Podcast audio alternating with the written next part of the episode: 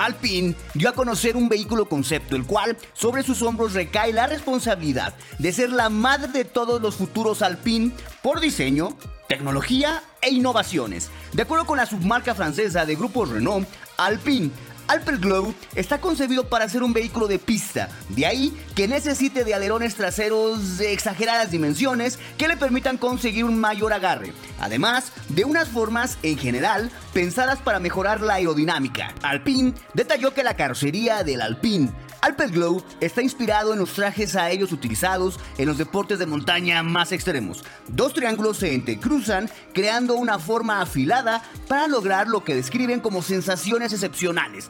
En el habitáculo, el cual por supuesto es concebido para una sola persona, tiene una fuerte influencia de los monoplazas de Fórmula 1 y LMP1, dos categorías en las que están presentes Alpine. El volante tiene levas de caño transparentes y retroalimentadas, y en la parte inferior del volante cuenta con dos selectores con varias funciones integradas que recuerdan a los volantes de los bolios de competición. Asimismo, en este volante también hay un botón para aumentar la potencia de manera momentánea y conseguir un plus de velocidad para adelantar.